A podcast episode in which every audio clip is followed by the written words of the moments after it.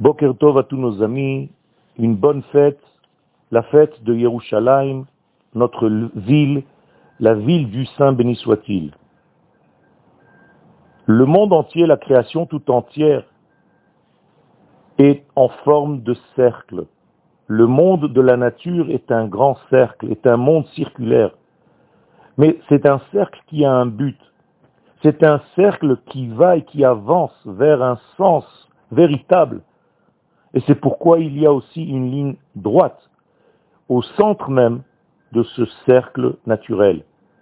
Et le but est simple, c'est d'injecter à l'intérieur de ces mondes circulaires de toute la nature les valeurs de l'infini béni soit-il qui, elles, ressemblent à cette droiture. Sadik Veyachar Hu. Akadosh Baruch est un sadique droit.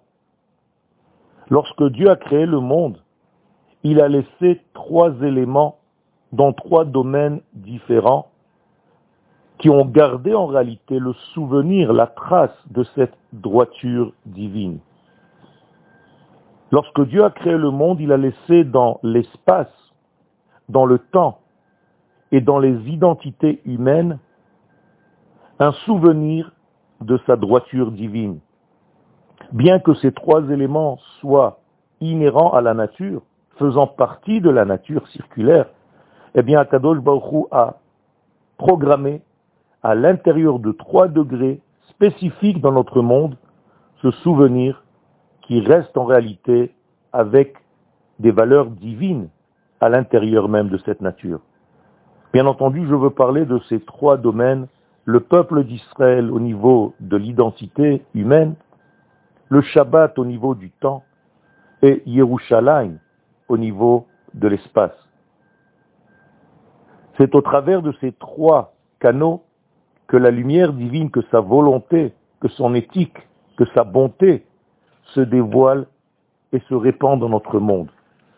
Yerushalayim est le point de contact entre les valeurs de l'absolu, béni soit-il, et le monde circulaire dans lequel nous sommes. Il y a comme une embrassade, comme un point de contact d'amour entre l'infini et le fini dans Jérusalem. Jérusalem n'est pas seulement un lieu, c'est un concept tout entier à travers lequel le ciel et la terre s'embrassent. Comment disait Yaakov Avinu, bet Elohim Ce n'est rien d'autre que la maison même du divin, et ici se trouve la porte pour la descente du ciel, des valeurs du ciel, dans le monde de la nature.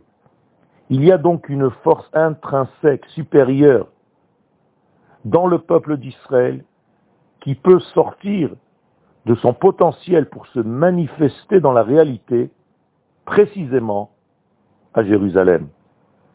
Yerushalayim est représenté comme l'éternité de Dieu sur terre, l'éternité qui vient et qui pénètre dans un monde qui passe, dans un monde qui change. Il y a une stabilité divine qui intervient dans le monde du changement.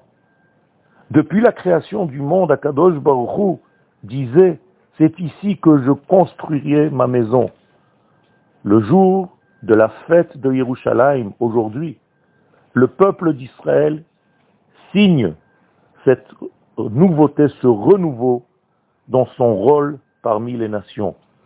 Nous sommes là en tant que peuple, en tant que nation, pour réaliser les valeurs de l'infini béni soit-il, qui étaient jusqu'à maintenant coincées dans la spiritualité, au fin fond des cieux.